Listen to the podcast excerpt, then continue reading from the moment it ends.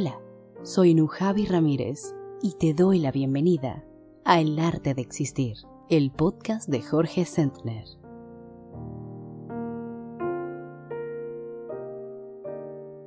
Existir es un arte cuando abordamos conscientemente nuestras relaciones, nuestro trabajo, cualquier aspecto de nuestra vida cotidiana. Es un arte existir si nos sentimos creativos. Cuando transformamos nuestra existencia en un arte, nuestra vida rebosa de sentido.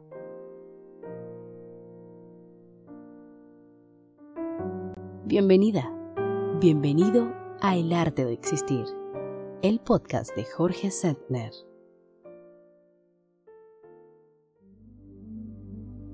¿Cómo hacer de nuestra existencia un arte? Soy Jorge Sentner.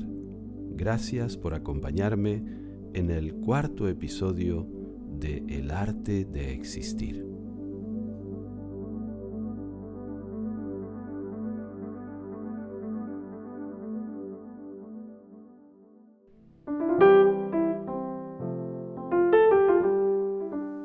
En el arte de existir nos gusta mucho recibir visitas.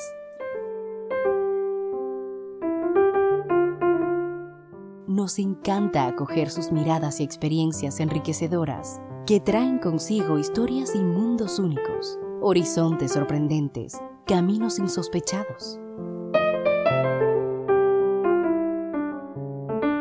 Porque la curiosidad es una forma de alegría, es con alegría que recibimos, ahora, a la visita.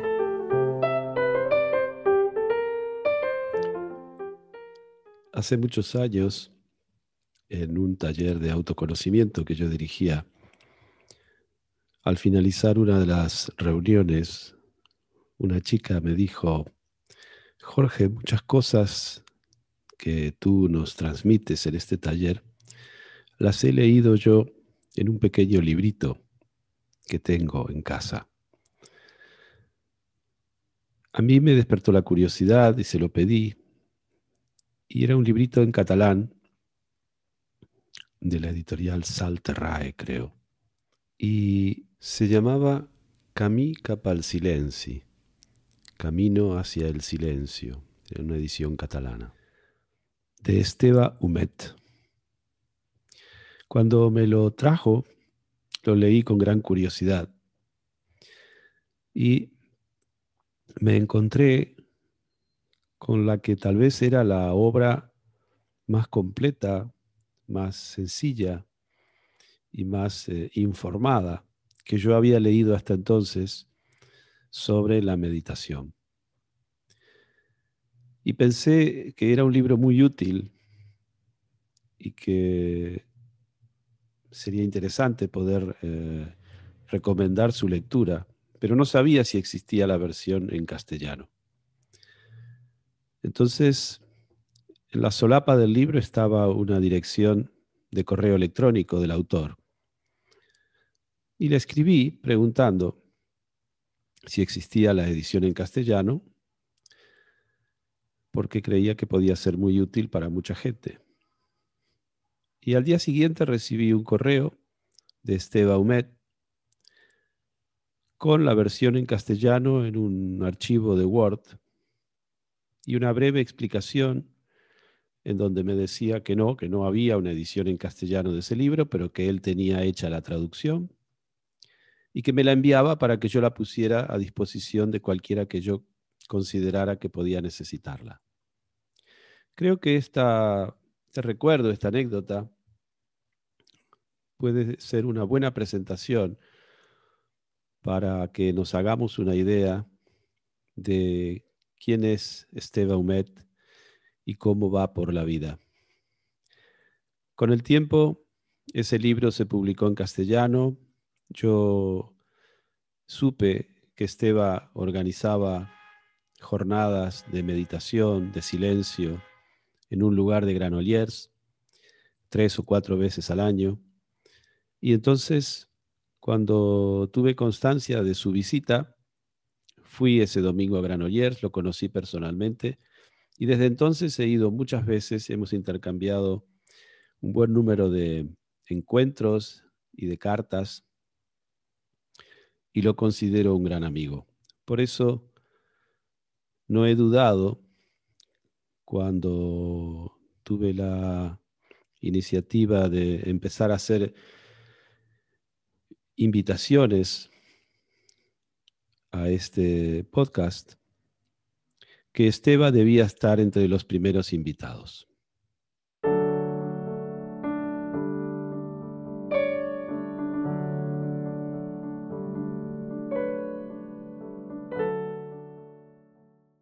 Antes que nada, Esteba, quiero agradecerte, como siempre, tu disponibilidad de estar conmigo y de ofrecerte a la gente. Y como a todas las visitas, quiero empezar preguntándote, ¿qué te sugiere a ti eh, el arte de existir? ¿Qué concibes tú por el arte de existir? Me has pillado un poco así pero, pero en el fondo, enseguida la imagen que me ha venido eh, relacionada con el término arte es que yo siempre digo que la vida es un encaje de bolillos. Los encajes de bolillos ahora los jóvenes ya no saben qué son. Muchos no. Pero los que hemos pasado infancias en pueblos, yo pasaba los veranos en un pueblecito de Valencia, y, las mujeres en la calle, sentadas en sus sillas eh, en la puerta de las casas, con aquellas piezas de, para las puntillas y allí pues jugando con los bolillos. Y realmente eso es un arte.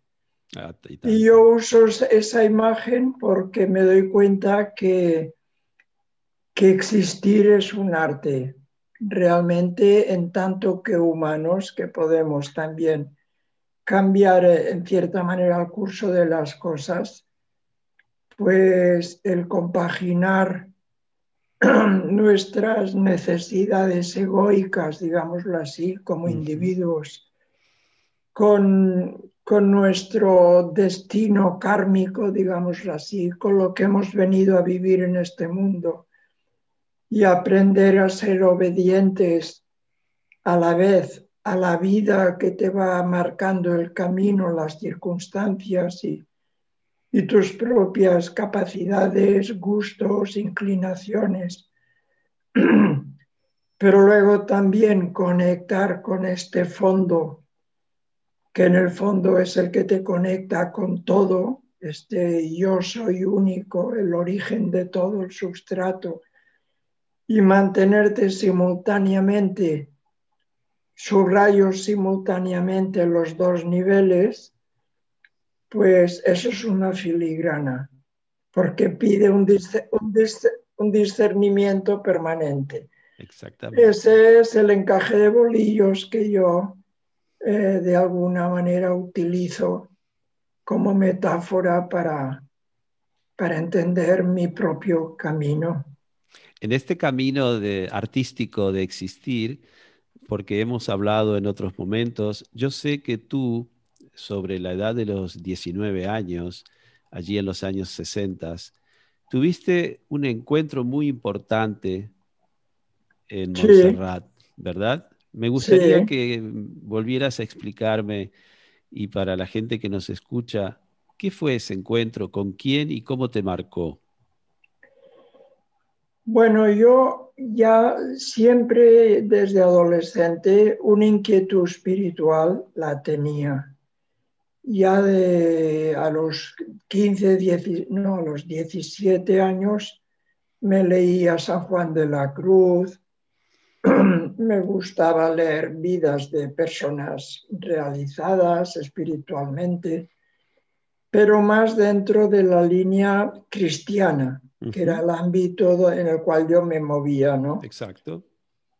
Y, tenía referentes religiosos como válidos, que a mí me habían servido. Pero eh, conocer a este hombre, a este ermitaño, el año 67, 66, en, en verano, en Pascua, fue realmente un shock para mí, un, un, como diría, un punto de inflexión en mi camino interior. Este hombre era el padre Stanislao. El padre ¿verdad? Stanislao, sí. Exacto. Porque era conocer una persona que realmente veías, percibías, que vivía aquello que yo deseaba vivir y que yo había leído encarnado en, en, las historias de estos santos o de estas personas espirituales, o en San Juan de la Cruz o así, ¿no?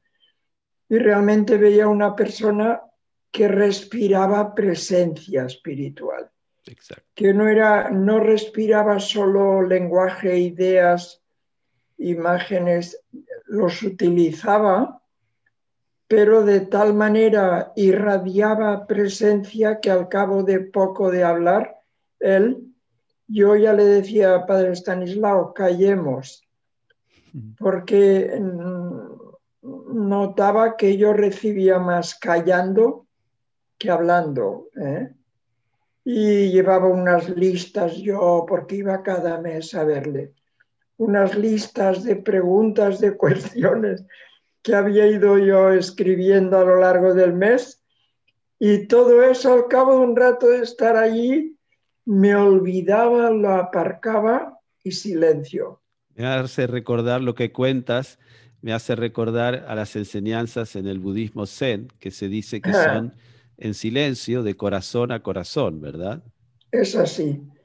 Y, y entonces lo gracioso es que cuando ya acabábamos un buen rato de silencio, él hablaba espontáneamente. Exacto. Y o bien ya me daba respuestas como muy directas a lo que yo llevaba escrito, o bien eh, el silencio ese me había cambiado de tal manera la perspectiva que muchas de esas preguntas ya dejaban de tener lógica o sentido ya porque ya me quedaban indirectamente respuestas. Entonces ahí me di cuenta de que buscarlo primero, lo esencial y todo lo demás nos es dado. Es verdad. También sé que eh, gracias al padre Stanislao eh, tuviste por primera vez eh, contacto con la existencia de algún maestro hindú. De Ramana Maharshi concretamente. Exacto. Sí él ya la primera mañana que yo le conocí, estuvimos cuatro horas hablando uh -huh. y ya sacó el tema porque él estaba leyendo el libro de Arthur Osborne, eh, Ramana Maharshi o el, eh, descubrimiento del ser, alguna cosa así se llamaba, que Antonio Blay Fontcuberta en Barcelona, él había editado esa traducción, la hizo él y la, y la, editó. Y había llegado a Montserrat. Y unos monjes jóvenes que quedaron seducidos por el libro ese, se lo llevaron al ermitaño. Y el ermitaño, que no era de leer demasiado en, la, en el tiempo de ermitaño, porque había sido un lector Gran inmenso, lector. sí, cada 15 días había de dar una conferencia a toda la comunidad sobre un autor o un movimiento cultural diferente. Y había de repasar las 200 no sé cuántas revistas de filosofía, de teología, de todo tipo que entraban en la biblioteca. Para, te lo digo porque no es que no fuera un erudito. Lo era, pero lo, lo había trascendido estaba en una fase que dijo, ahora ya no toca. Y entonces él, cuando le caía un libro que pues, le llevaban, entonces él miraba el índice, miraba el, pro, el principio, miraba las notas y, y, rápidamente sabía ya de qué iba, no necesitaba. Pero este libro de Ramana se lo leyó dos veces seguidas. Mira. De tan, de tan de tan tocado como, como, como estuvo a raíz de esa lectura. ¿no? Y él nos explicaba que cuando subía gente a verle, eh, jóvenes que estaban en una línea más bien agnóstica o en un lenguaje no cristiano, él les hablaba de, la indagación del yo, eh, citando a Ramana, ¿no? De buscar el yo soy, el yo profundo, porque eso es, más existencial que el mundo de, las religiones, en que hay un componente de creencia o, de fe o de adoctrinamiento si no se vigila, ¿no? Claro. Y entonces él era decir, ¿quién eres tú? Pregúntatelo. Y entonces a mí todo eso me llegaba como agua nueva, completamente en mí. Y, y no entendía nada cuando él hablaba del yo profundo, porque para mí yo era Dios, un tú de diálogo y eh, el camino que yo había vivido. Hasta entonces. Y hasta entonces. Y ahí pues eh, mi vida empezó a conectar también con el lenguaje oriental. Y recuerdo que yo cuando estaba estudiando en ese tiempo en el seminario, estaba estudiando teología en la Facultad de Teología en Barcelona. Un día entro en la habitación de un compañero que él estaba en rollos de estos de, acción católica comprometida, de la acción católica rural, de la Yarco. Quiero decir que no era nada de línea esta.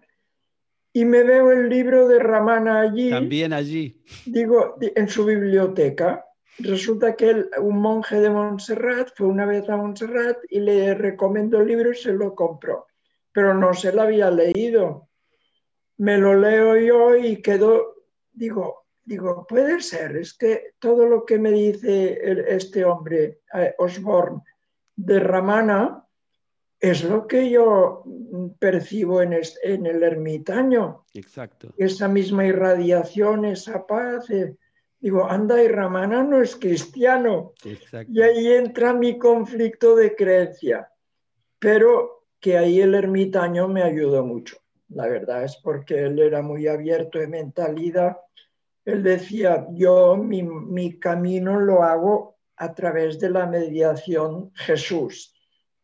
Pero yo le decía, oh, pero es que este hombre, él, es de, otra religión y él está en Islam. Me decía, ¿cuántos dioses hay?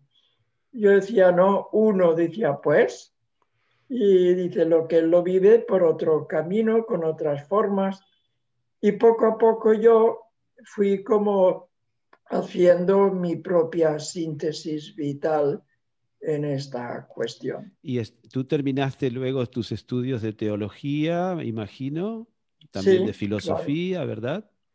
Filosofía primero hice tres años y ahí me hacían hacer también lenguas y griego. Y supongo que, te, que ese encuentro con el pensamiento de Ramana y con la experiencia te habrá abierto una enorme curiosidad por la India, ¿verdad? Bueno, fue automático. Empecé a estudiar inglés como un desesperado. Yo era de cultura francesa, como todos los jóvenes de mi tiempo, en, el bachillerato. Nos enseñaban francés. Empecé a estudiar inglés porque yo eh, sentí enseguida que mi vida estaba vinculada a la India al principio yo lo entendía como irme a vivir, en, eh, como te diré, yo iba siguiendo las experiencias de algunas personas cristianas que se inculturaban a la, cultura hindú, pero que se mantenían cristianas en la creencia. ¿eh? concretamente eh, el padre Lesó, o sea, y yo iba leyendo sus libros del padre Monchanen eh, estas experiencias que se hacían en los años 60 de personas que estaban en India y pero que ya eh, utilizaban el lenguaje y las formas no estaban tan occidentalizados como el resto de los cristianos, claro. sobre todo del mundo religioso en India. El mundo religioso quiere decir sacerdotes, religiosas. ¿Y cuándo conseguiste ir a India, Esteban? Hasta los 35 años no fui a India y eso que empecé, ya te digo, a querer ir a los 19. pero yo esperaba que me llegara el momento. Yo dije, cuando hayas de ir, irás. Y todos los que ya habían estado decían, ¿cómo puede ser con lo indio que tú eres en el lenguaje y en las formas y en todo, que aún no hayas estado? Yo digo, cuando me toque... ¿Y cuando te tocó, qué pasó? Eso fue tremendo. Bueno, estaríamos todo el rato explicándolo. Es que fue como un peregrinaje. Yo estaba en un momento de desmonte total de todo mi, mis formas de vida, mis creencias, incluso esos momentos en la vida en que todo se te, se te hunde, ¿no? La noche oscura. Sí, sí, sí, total. Y, y yo y, y, digo, eh, ¿qué hago ahora con mi vida? Y digo, ahora sería el momento de ir a la India. Yo no tenía un duro, pues de una manera milagrosa, te lo puedo asegurar, no me alargo ahora por no, por no explicar detalles, pero me salió el viaje a la India con mi, un permiso de seis meses para estar allí y empecé, ahí, empecé como un peregrinaje, me fui con actitud de peregrino. ¿Qué entiendes por actitud de peregrino? La vida me ha traído, pues la vida me irá guiando es el que, vive el peregrino, el día a día, eh, el maná de cada día, ¿no? Que si quieres asegurar el futuro se te pudre, ¿no? Y entonces, como se les pudría a los, a los judíos en el desierto cuando protestaron a Moisés, ¿no? Maná, si querían acumular para el día siguiente, se les florecía, se les pudría. Pues aprendí a vivir al día y a fluir y estaba en un sitio pues una semana, ya se me acababa, pues para otro. Y, me, y cada lugar me iban marcando el siguiente paso. Y fui entrando en la India, en sus formas, en su lenguaje, pero aún eh, estaba en ambientes cristianos. Muy bien desde Bombay, luego fui a Goa, luego de Goa fui a, un ashram cristiano, que era la experiencia esta donde había vivido el padre Lesó. En ese momento, ese ashram lo llevaba el padre Bid Griffiths, un, monje inglés, que era un hombre realmente, sí, muy, muy luminoso, muy, muy buena persona. Y ahí estuve un mes y de ahí ya me fui al ashram de Ramana y ahí ya, eso ya fue mi, mi bautismo en India, ¿no? En, en, el hinduismo. Y ahí dije, mira, aquí aparco todas mi, mis formas, incluso mi lenguaje, todo cristiano, y a entrar en lo que este lugar te ofrece, que es la experiencia esta del Advaita, de la no dualidad, del yo soy como un todo, ¿no? y fue como una búsqueda importante. Estuve tres semanas en el ashram y luego tres semanas más en una casita en, la montaña, en una barraquita. Allí, en ese lugar, en ese ashram, está el sitio donde Ramana recibía y donde él estaba, ¿no? Él estuvo muchos años en, una, en cuevas de la montaña. Lo que pasa es que luego al morir su madre la enterraron en la base de la montaña. De la Aruna Chala. De Aruna Chala, exacto. Y ahí compraron eh, un terreno donde actualmente es el, el ashram. El, primero bajaba cada día a la tumba de la madre y, aprovechaba para caminar y eso. Pero ya luego eh, se instaló abajo los discípulos. Y ahí es donde actualmente está el ashram, donde está también él pues enterrado, donde están las salas de meditación, no sé, yo cuando estoy en India voy cada día, a menos un buen rato, a meditar allí porque es muy inspirador. ¿Y cuál fue tu primer impacto cuando llegaste a esa cueva ahí donde había estado Ramana? Bueno, es que toda la montaña ya impacta en el sentido de que tiene una energía muy particular. ¿eh? Y Ramana eso lo vivía, vaya, era su casa. Sí. Y luego cuando tú entras en las cuevas donde él ha vivido, en Skanda y Virupaksha, que son las dos que están abiertas actualmente a la, gente, eh, eh, no sé cómo decir, eh, me recuerdaba ese, la vivencia de cuando estaba con el padre Stanislao, que es un silencio que te envuelve y que te tranquiliza la mente y que te, y que te despierta a ese más allá de todo tu pequeño yo, ¿no? Y entonces eso pues lo vas como viviendo día a día cuando tú vas a esos sitios, ¿no? Lo que realmente a mí supuso un, un punto también de inflexión fue el subir a la cima de la montaña después de tres semanas en la barraquita esa que te explico. Porque para mí era subir a, ver al absoluto, ¿no? Subir, era, yo con mis raíces cristianas, pues para mí era mi, mi Sinaí. Exacto. Donde como Moisés y Elías yo iba a ver a, a, Dios. Un encuentro personal, tenías una cita. Y subo en ese momento de oscuridad vital, existencial que yo tenía, digo, he de subir y ahí pues que Dios me hable y me, y me, y me diga. Y subí y efectivamente cuando llegué arriba descansé un rato y dije, oh, en todas direcciones, como bendiciendo a la gente. Bueno, un poco de ritual que yo me monté.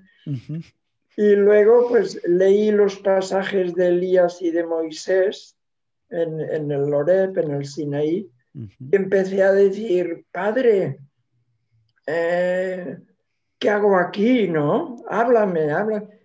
Y lo pedía pues con lágrimas y con, claro, eh, con toda la, el deseo, la ansiedad eh, que, como diría, que sintetizaba todo mi proceso por India, ¿no? Yo sabía que era, que era un momento clave, ¿no?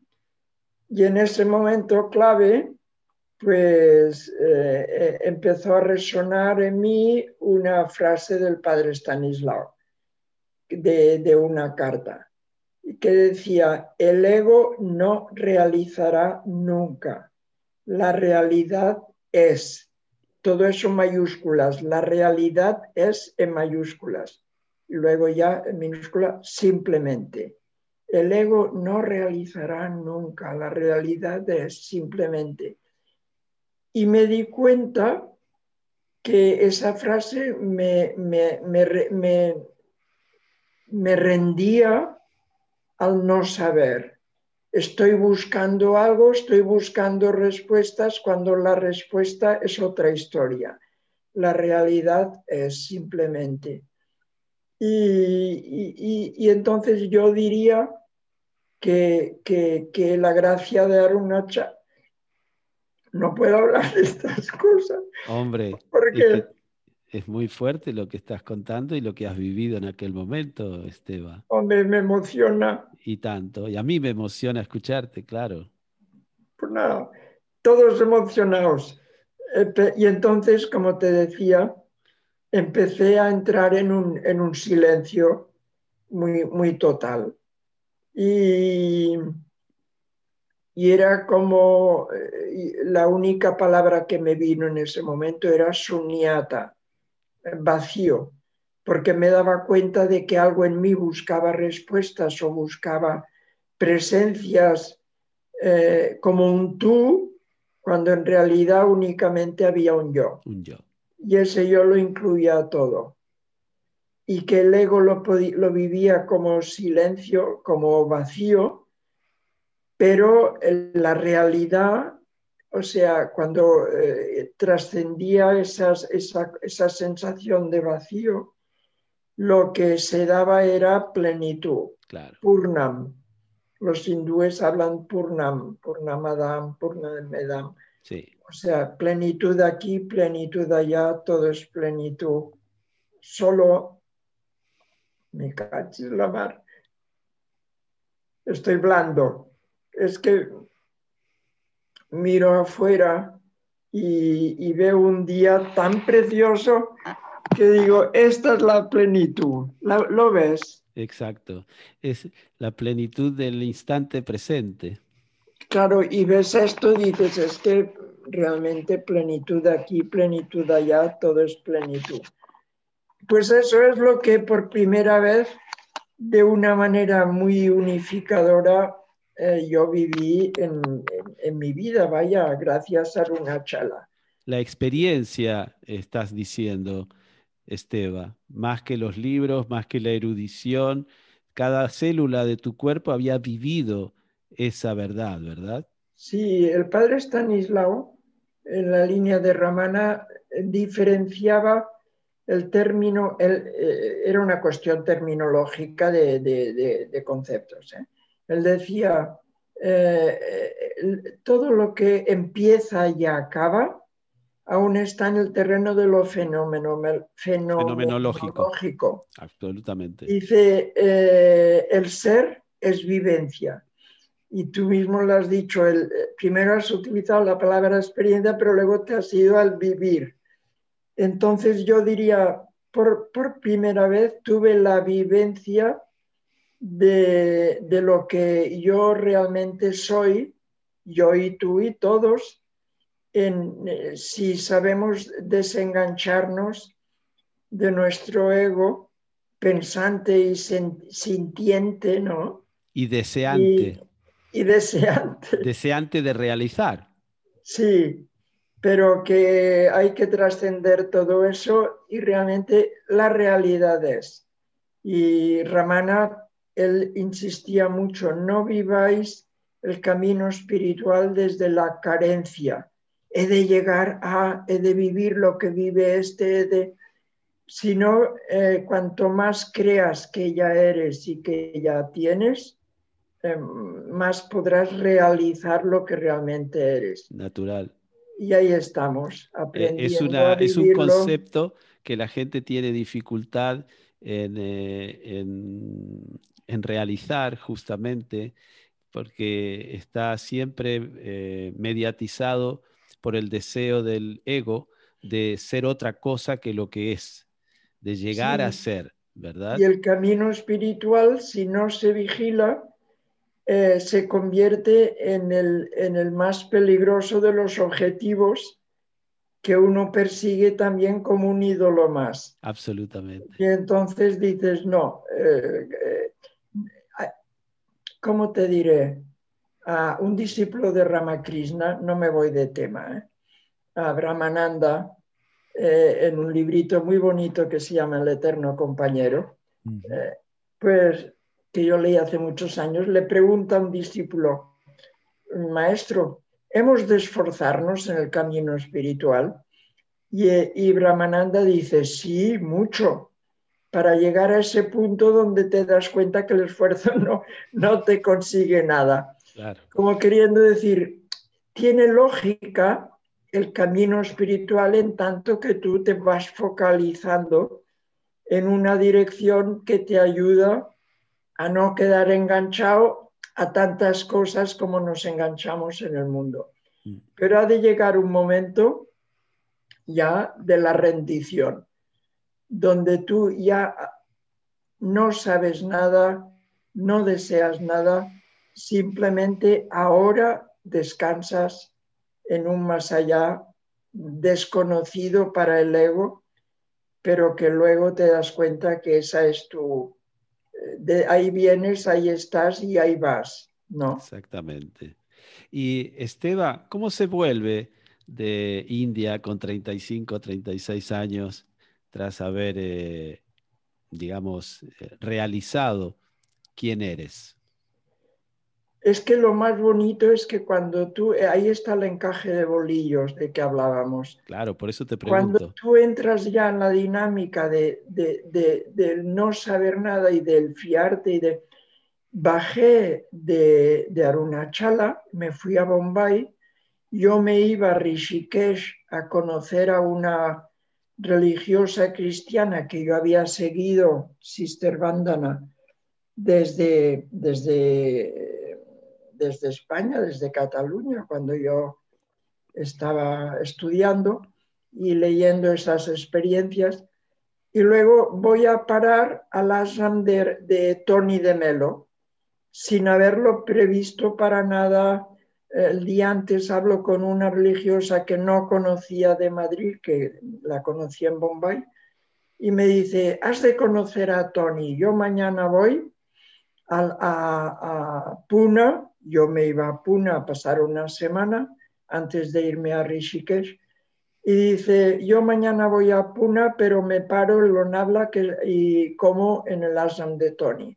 ¿Te gustará conocerle? Ah, pues fantástico, llévame. Y ese día empezaba curso Tony de dos meses ese día le había fallado uno de los, porque solía coger a 12 y 12, 12 hombres, 12 mujeres, todos de, eh, gente religiosa que tenían cargo en India en sus congregaciones y de estos son los que estropean a los otros. Quizá estos somos los que les hemos de dar un buen meneo. Y entonces los cogía, les desmontaba todo y era era un artista, vaya. Sus famosas sadanas, ¿no? Sí, el sadhana, sí, y que duraban o cinco meses o dos meses o, eran más cortas. Empezaba el de dos meses.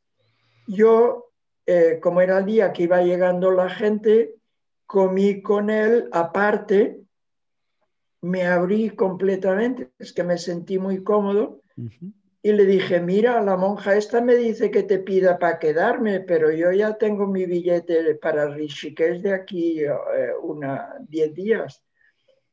Y él de entrada dice, no, ya vas bien, Dios te guía, pero luego me viene y dice, si te quieres quedar, te quedas, que nos ha fallado uno. Lo he hablado con el equipo, el equipo eran dos jesuitas más, un español y un americano. Dice, y están de acuerdo en que te quedes sin tener cargo ni ser estar de la India, era el único extranjero que estaba allí. Te tocaba estar allí. Se me quedó dos meses haciendo solo terapia, hasta el punto que yo que meditaba mi hora diaria por la mañana y por la noche, me dijo Tony al cabo de una semana, eh, te propongo que no hagas ni un minuto de meditación por tu cuenta, solo las colectivas, y que los ratos que dedicas a meditar estés con los compañeros hablando. Y, o sea, el hombre luego me lo explicó. Dice, yo quería que tú, eh, dice, me dijo, ¿cómo me dijo? Dice, tú utilizabas la meditación un poco también como muletas para compensar tus inseguridades psicológicas. Dice, y él me veía como un ermitaño, como muy solitario, Dijo, este tío lo tengo que espabilar. Claro. Y los ratos que yo dedicaba a meditar, ahora los dedicaba a estar con los compañeros y compañeras hablando.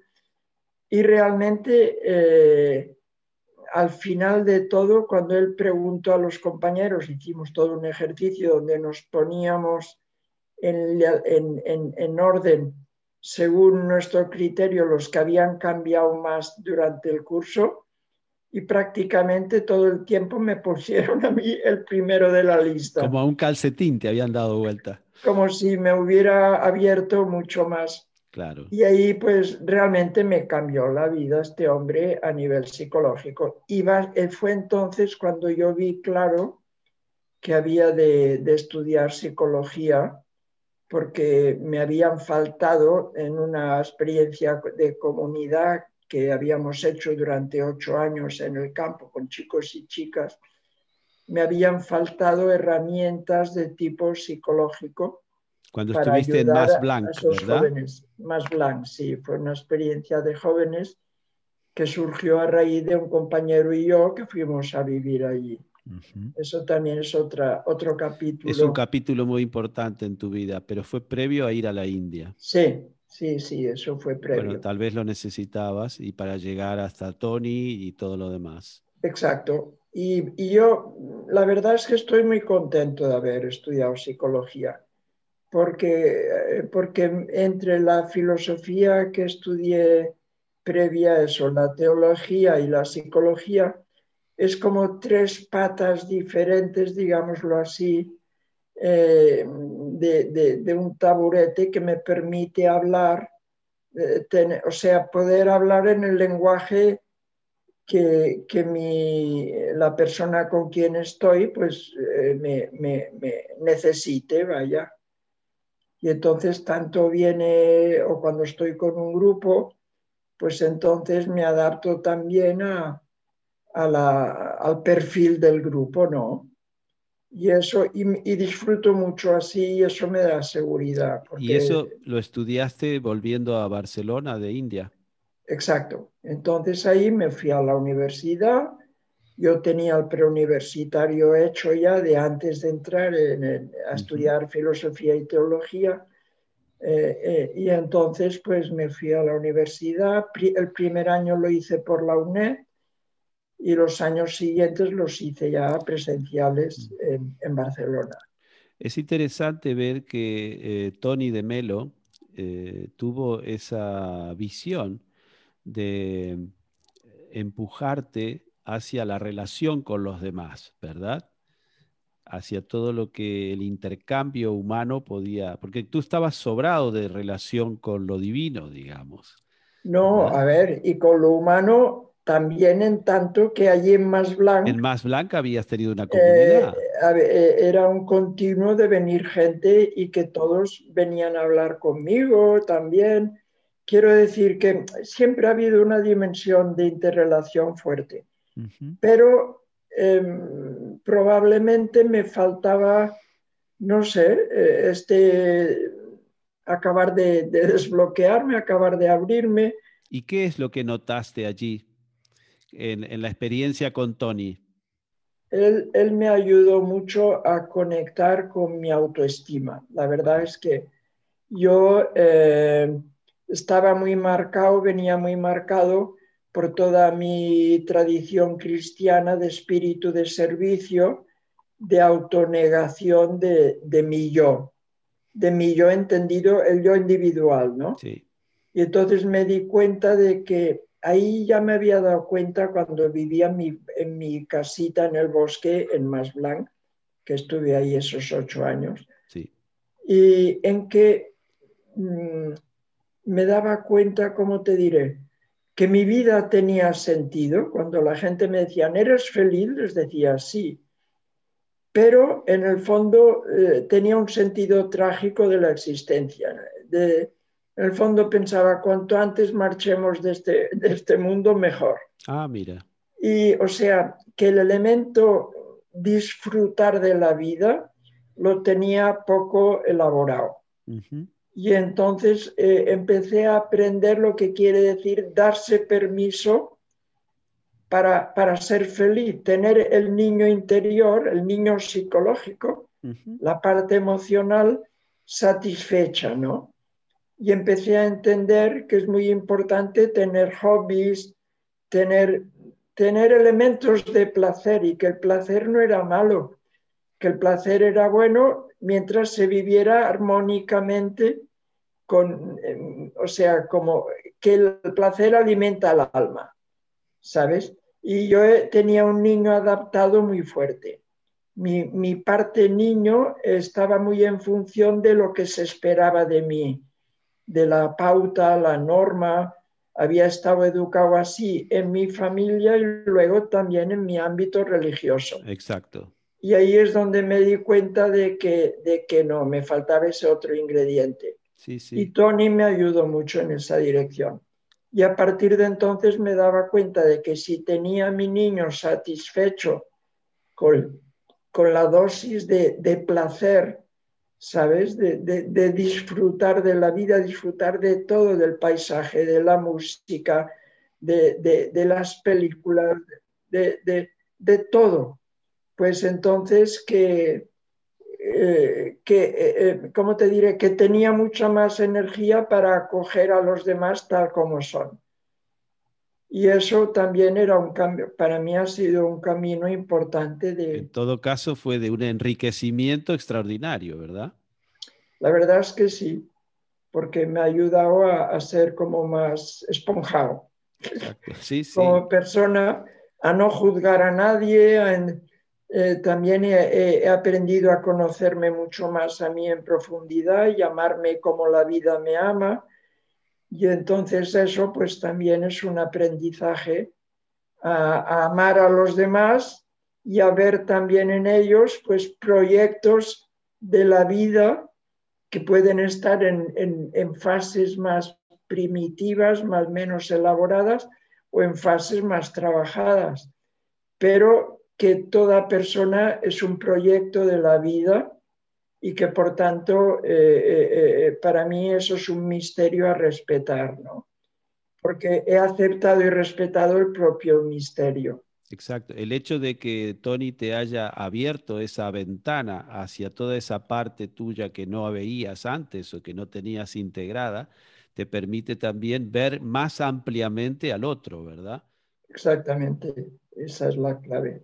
Claro. El padre Stanislao siempre nos decía, y yo no entendía, eh, es importante ver la luz en el otro, pero para poderla ver en el otro, primero la has de haber visto en ti, ¿no? Exacto. Pues entonces estoy, para mí es un aprendizaje a, a vivir el, lo que yo le llamo el abrazo de la presencia, que la vida me dice, te quiero como eres. Ahora, es importante que seas más libre para, para vivir menos dolor y generar menos dolor. O sea, ir entrando permanentemente en un camino de armonía, ¿no? Absolutamente. Eso supone, pues, saber decir sí, saber decir no, a cada momento a, lo que la vida te va proponiendo, las posibilidades. Pero desde, desde el camino en la luz, no sé, desde la autoestima, desde el decir, soy un aprendiz permanente a, la, a vivir, ¿no? Pero eh, este, en este aprendizaje entran las, la luz y entran las sombras, pero la luz es, lo consistente, la sombra es lo que aún no está iluminado. Exacto. Es, digamos, tu aprendizaje en el encaje de bolillos, digamos. Exacto. Ese es el arte de mi de, existir. Que estoy aprendiendo, sí. Claro, cada uno de nosotros a cada instante, desde el, enfrentarse amicablemente al misterio, ¿verdad? Ahí estamos. Eh, nosotros, Esteba, eh, para mí fue una suerte conocerte y fue a través de un libro que se llama Camino al Silencio. Ese libro, ¿en qué época lo escribiste? Hace años. Yo no, nunca he tenido eh, interiormente, la, nunca he sentido la llamada a ser escritor he sentido mucho más la, facilidad para estar con grupos y moverme. Pero eh, cuando ya vivía aquí en Mallorca y empecé a trabajar con un grupo que nació a partir de demandas, siempre me he movido a partir de lo que me han pedido. ¿Cuántos años llevas en Mallorca? Ahora ya 26. Vale. Sí, 24, disculpa, vine en el 96. Vale. Sí. Pues cuando empezaron a pedirme, ¿nos enseñarías a meditar? Porque yo a veces en terapia, desde una perspectiva holística y, digámoslo así, transpersonal, ¿no? Decía la gente, creo que te haría bien si te parases, si respirases, si fueras conectando con tu interior, de que te preguntes quién soy yo. Y ahí es donde gente que ya sabía que yo me dedicaba a la meditación y que la practicaba, me empezaron a pedir. Así empezamos unos, durante unos años y ya pues debía hacer como cuatro o cinco años, ya que hacíamos el grupo, que alguien empezó a decirme, oye, ¿y tú no escribes nada? Y no escribes nada mm. Sobre meditación. Y ahí me entró un conflicto, digo, ¿qué hago? y un amigo que, que hindú, catalán, Satyananda, Swami Satyananda, que es este Francesc, y que yo le conocía de Granollers. Un día él venía a ver a su madre, él vivía en India, y, venía a ver a su madre que estaba enferma. Y un día comiendo juntos en Granollers, yo le comenté y él me dijo, mira, yo lo probaría. Si disfrutas, señal de que sí. Si no, déjalo correr. Y empecé, me puse y vi que disfrutaba, pero nunca sabía el siguiente capítulo de qué iría. Y así pues ha sido luego el librito que escribí sobre el ermitaño y uno que he ido escribiendo también de mis vivencias en Arunachala, que si Dios quiere ahora saldrá en catalán. Por cierto, a la Luna Chala, después de aquella iniciación, digamos, a los 35 años, has vuelto eh, muchas veces. Pues mira, llevo ya como 20 años yendo casi cada año. Los primeros años, cuando eh, aún no estaba en Mallorca, eh, iba menos, cada dos, tres años, pero ya ahora voy cada año. Este año se me ha cortado el ritmo. Claro. Porque... Por la pandemia. Sí, este año precisamente, que el año pasado alquilé ya un pequeño estudio muy, muy sencillo, muy barato, para poder tener mis cosas allí puestas ya y un pequeño apartamento, pues este año no, no he ido.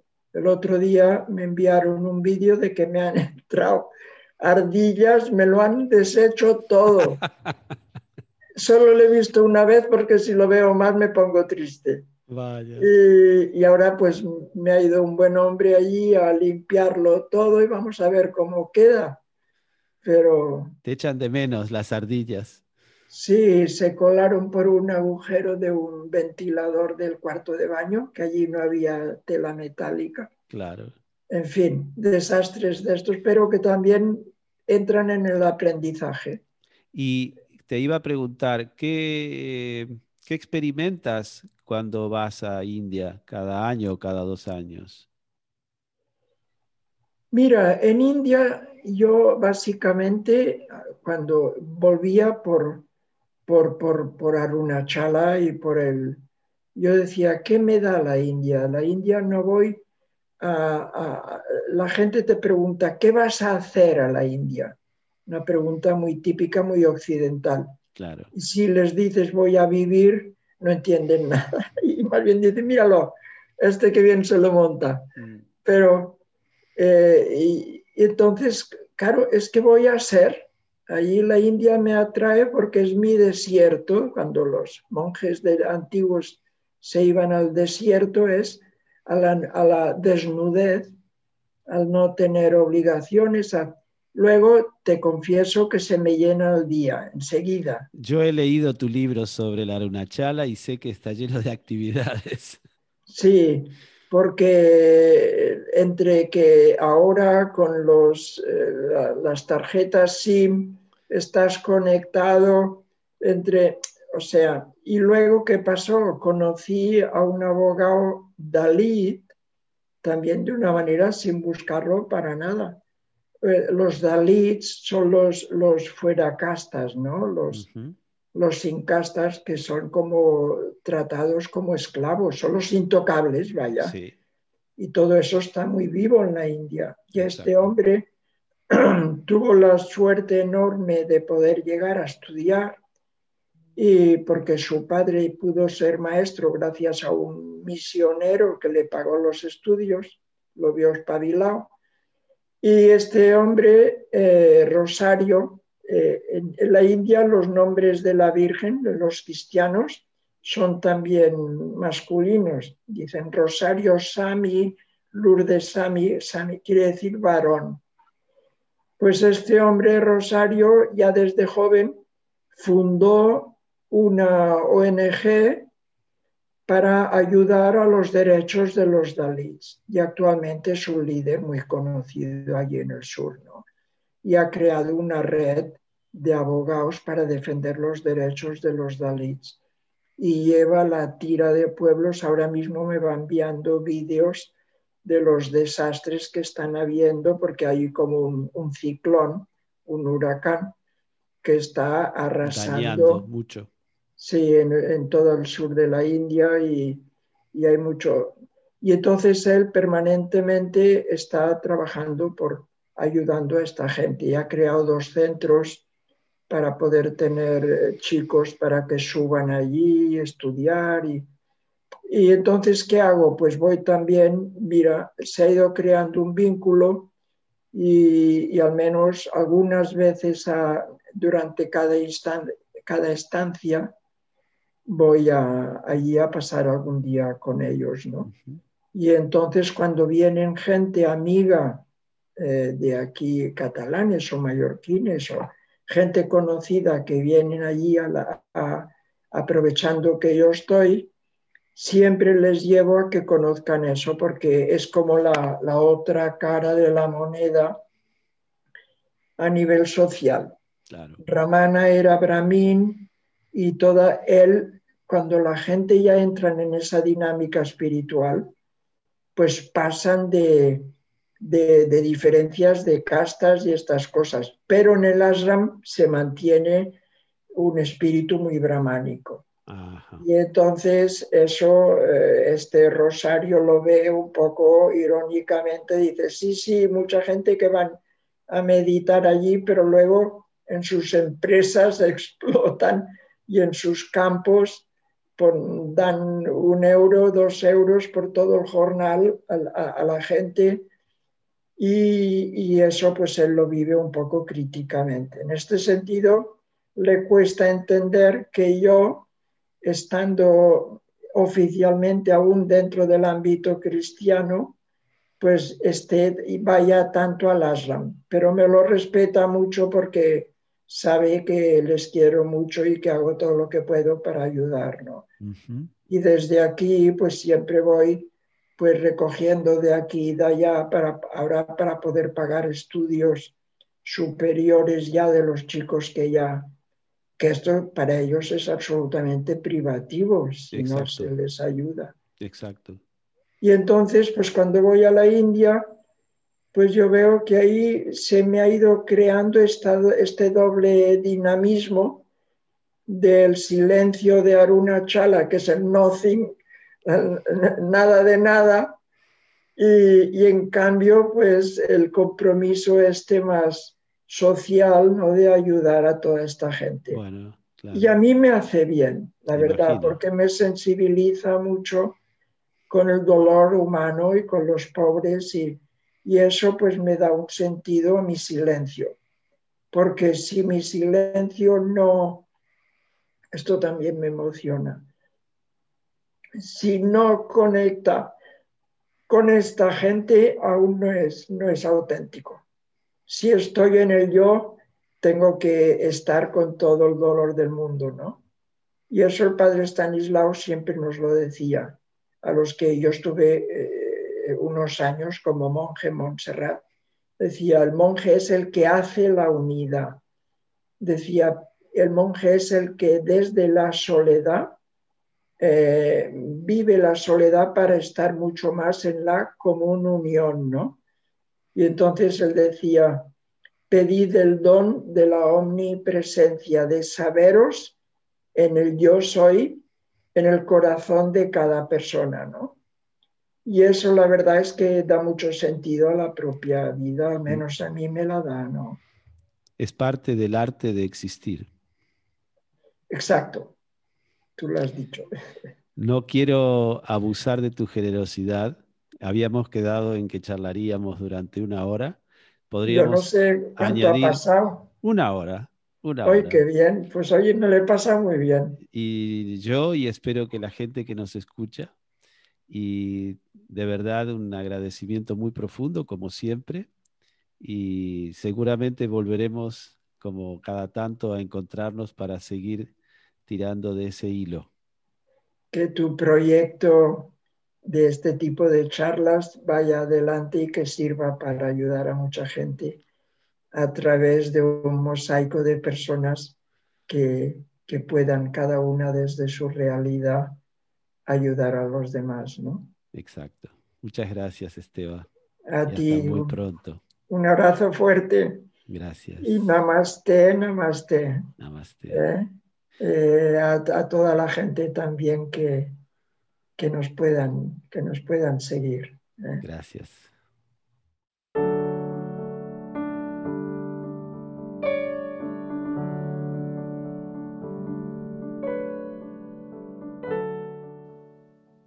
¿Qué te inspira en la vida? ¿Qué te inspira a levantarte de la cama cada mañana? A reír, a pasear, a trabajar, a relacionarte con tal o cual persona.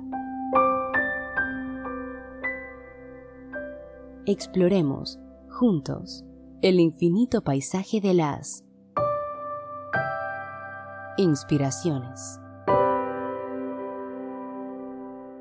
Abre la ventana que da hacia el paisaje de tu pecho y deja que te inspire ese paisaje.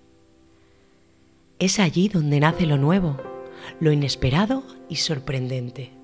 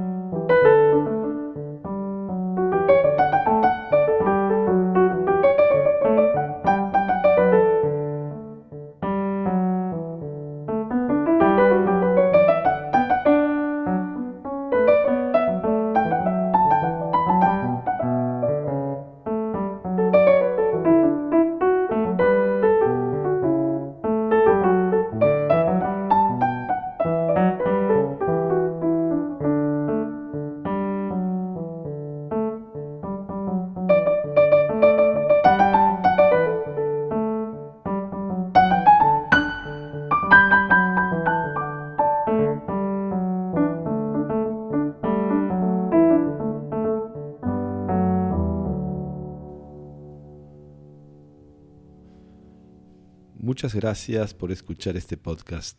Tu presencia completa el sentido de nuestro trabajo en el arte de existir. Un nuevo episodio estará a tu disposición en 15 días. Si lo deseas, tienes la posibilidad de suscribirte a través de Spotify, Apple Podcast o la plataforma de tu preferencia. Te recuerdo que puedes hacernos llegar tus preguntas para la consulta o la sugerencia de temas que consideres de interés al correo electrónico jorgesentner.elartedeexistir.com. Para mantenerte al día de las actividades que propongo, talleres de grupo, retiros de meditación, charlas, publicaciones, etc., no dudes en suscribirte a nuestra newsletter o seguir las redes sociales que figuran en la descripción de este episodio. Hasta muy pronto. Soy Jorge Sentner Ojalá que este podcast sea una fuente de inspiración en tu propósito de hacer de tu vida un arte, el arte de existir. El arte de existir. Mesa de redacción. David Carneiro y Diana Belbruno. Música y edición de sonido. Antonio Matzei. Imágenes y grafismo. Mariona Cabaza. Redes sociales. Diana Belbruno. Producción y coordinación general, Bruno Gargiulo. Locución, quien les habla, Nujavi Ramírez. Dirección y presentación, Jorge Sentner.